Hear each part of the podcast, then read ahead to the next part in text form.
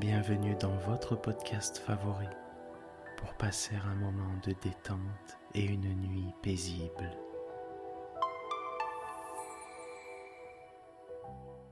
Installez-vous confortablement et profitez chaque soir de votre moment de relaxation avec le podcast Dormir sans souci.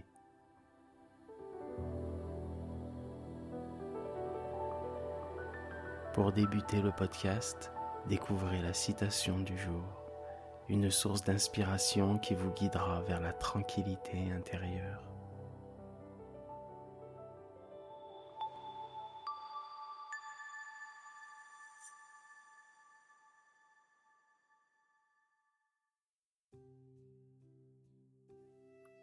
Notre citation du jour nous a été envoyée par notre abonné Sylvain de Montréal. Si vous saviez comme la bienveillance est douce à ceux qui n'ont jamais été aimés. Cette magnifique citation de Laure Conan nous encourage à répandre la bienveillance, à offrir sans réserve, car elle peut apporter une douceur inestimable à ceux qui en ont manqué. Il faut que l'amour et la compassion guide notre chemin à toutes et tous pour nous apporter réconfort, calme et bien-être. Là où il y a de la bienveillance, il y a de la compréhension et de l'acceptation, chose précieuse à ceux qui en ont le plus besoin. Merci Sylvain.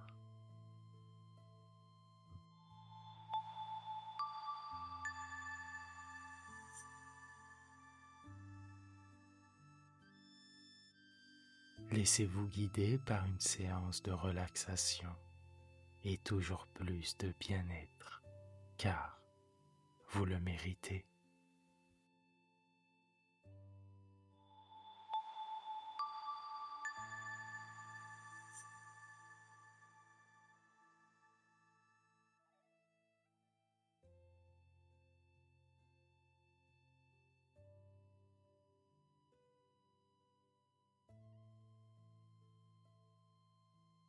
Respirez profondément et lentement.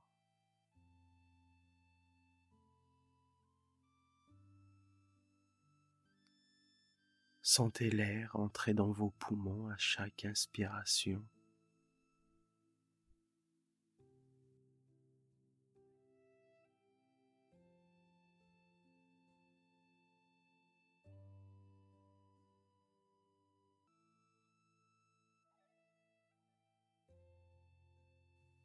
À chaque expiration, vous laissez tous vos soucis et toutes les tensions de la journée s'évaporer.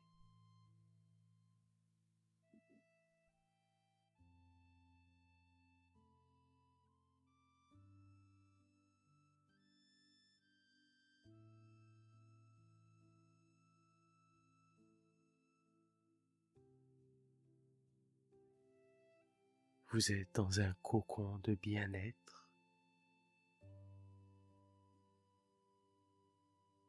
en sécurité.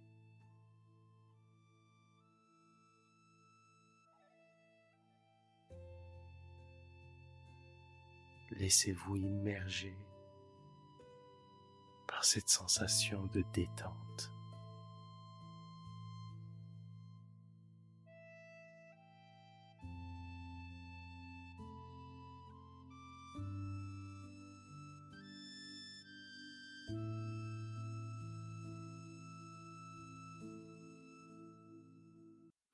Muscles se relâchent.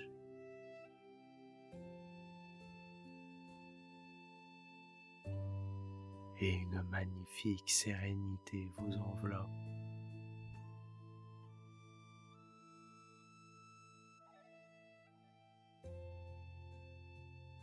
Gardez cette sensation de calme avec vous et laissez-vous glisser doucement dans un sommeil réparateur. Et rappelez-vous, vous êtes une personne formidable.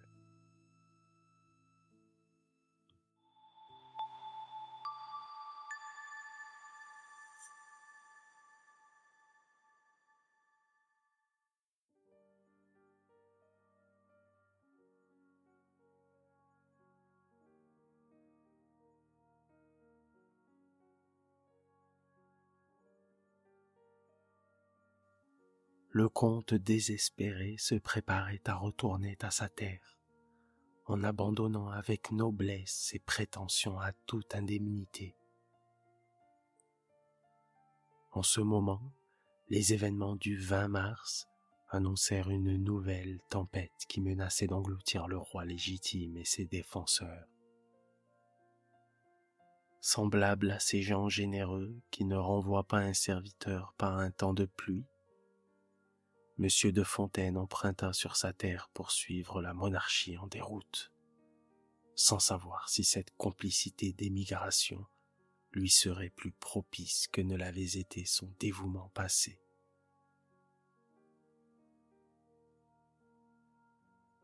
Mais après avoir observé que les compagnons de l'exil étaient plus en faveur que les braves qui jadis avaient protesté, les armes à la main, contre l'établissement de la République. Peut-être espéra-t-il trouver dans ce voyage à l'étranger plus de profit que dans un service actif et périlleux à l'intérieur. Ces calculs de courtisans ne furent pas une de ces vaines spéculations qui promettent sur le papier des résultats superbes et ruinent par leur exécution. Il fut donc, selon le mot du plus spirituel et du plus habile de nos diplomates, un des cinq cents fidèles serviteurs qui partagèrent l'exil de la cour à Gand, et l'un des cinquante mille qui en revinrent. Pendant cette courte absence de la royauté, Monsieur de Fontaine eut le bonheur d'être employé par Louis XVIII et rencontra plus d'une occasion de donner au roi l'épreuve d'une grande probité politique et d'un attachement sincère. Un soir que le monarque n'avait rien de mieux à faire, il se souvint du bon mot dit par M. de Fontaine aux Tuileries. Le vieux Vendéen ne laissa pas échapper un tel à propos et raconta son histoire assez spirituellement pour que ce roi, qui n'oubliait rien, put se la rappeler en temps utile. L'auguste littérateur remarqua la tournure fine donnée à quelques notes dont la rédaction avait été confiée au discret gentilhomme. Ce petit mérite inscrivit Monsieur de Fontaine dans la mémoire du roi parmi les plus loyaux serviteurs de sa couronne.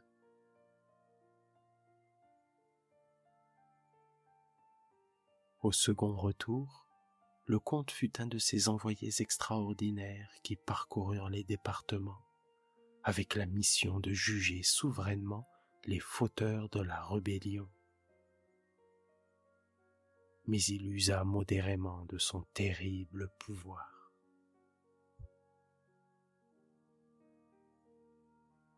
Aussitôt que cette juridiction temporaire eut cessé, le grand prévôt s'assit dans un des fauteuils du Conseil d'État, devint député, parla peu, écouta beaucoup, échangea considérablement d'opinions. Quelques circonstances, inconnues aux biographes, le firent rentrer assez avant dans l'intimité du prince pour qu'un jour le malicieux monarque l'interpellât ainsi en le voyant entrer mon ami Fontaine, je ne m'aviserai pas de vous nommer directeur général ni ministre, ni vous, ni moi. Si nous étions employés, ne resterions en place à cause de nos opinions.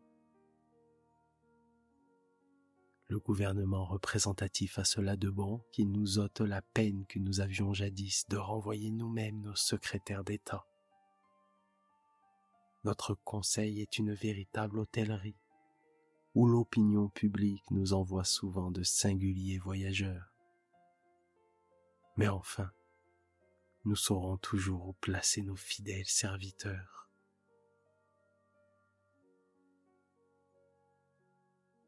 Cette ouverture moqueuse fut suivie d'une ordonnance qui donnait à Monsieur de Fontaine une administration dans le domaine extraordinaire de la couronne.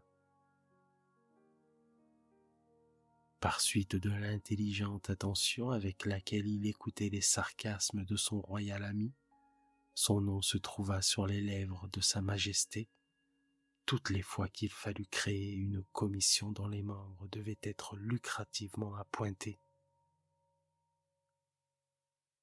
Il eut le bon esprit de taire la faveur dont l'honorait le monarque, et sut l'entretenir par une manière piquante de narrer, dans une de ces causeries familières auxquelles Louis XVIII se plaisait autant qu'aux billets agréablement écrits, les anecdotes politiques, et s'il est permis de se servir de cette expression, les cancans diplomatiques ou parlementaires qui abondaient alors. On sait que les détails de sa gouvernementabilité, mot adopté par l'auguste railleur, l'amusaient infiniment grâce au bon sens, à l'esprit et à l'adresse de monsieur le comte de Fontaine, chaque membre de sa nombreuse famille, chaque jeune qu'il fût, finit ainsi qu'il le disait plaisamment à son maître, par se poser comme un ver à soie sur les feuilles du budget. Ainsi, par les bontés du roi, l'aîné de ses fils parvint à une place éminente dans la magistrature inamovible. Le second, simple capitaine avant la Restauration, obtint une légion immédiatement après son retour de Gand. Puis, à la faveur des mouvements de 1815 pendant lesquels on méconnut les règlements, il passa dans la garde royale, repassa dans les gardes du corps, revint dans la ligne et se trouva lieutenant général avec un commandement dans la garde après l'affaire du Trocadéro. Le dernier, nommé sous-préfet, devient bientôt maître des requêtes et directeur d'une administration municipale de la ville de Paris où il se trouvait à l'abri des tempêtes législatives. Ces grâces sans éclat, secrètes comme la faveur du comte, pleuvaient inaperçues. Quoique, le père et les trois fils eussent assez, chacun, de sinécures pour jouir d'un revenu budgétaire presque aussi considérable que celui d'un directeur général, leur fortune politique n'excita l'envie de personne. Dans ces temps de premiers établissements du système constitutionnel, peu de personnes avaient des idées justes sur les régions paisibles du budget, où d'adroits favoris surtrouvaient l'équivalent des abbayes détruites. Monsieur le comte de Fontaine qui naguère encore se vantait de n'avoir pas lu la charte et se montrait si courroucé contre l'avidité des courtisans, ne tarda pas à prouver à son auguste maître qu'il comprenait aussi bien que lui l'esprit et les ressources du représentatif.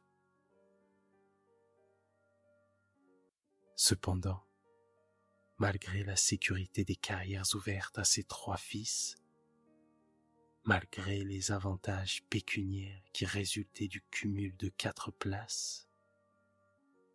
Monsieur de Fontaine se trouvait à la tête d'une famille trop nombreuse pour pouvoir promptement et facilement rétablir sa fortune. Ses trois fils étaient riches d'avenir, de faveur et de talent, mais il avait trois filles et craignait de lasser la bonté du monarque.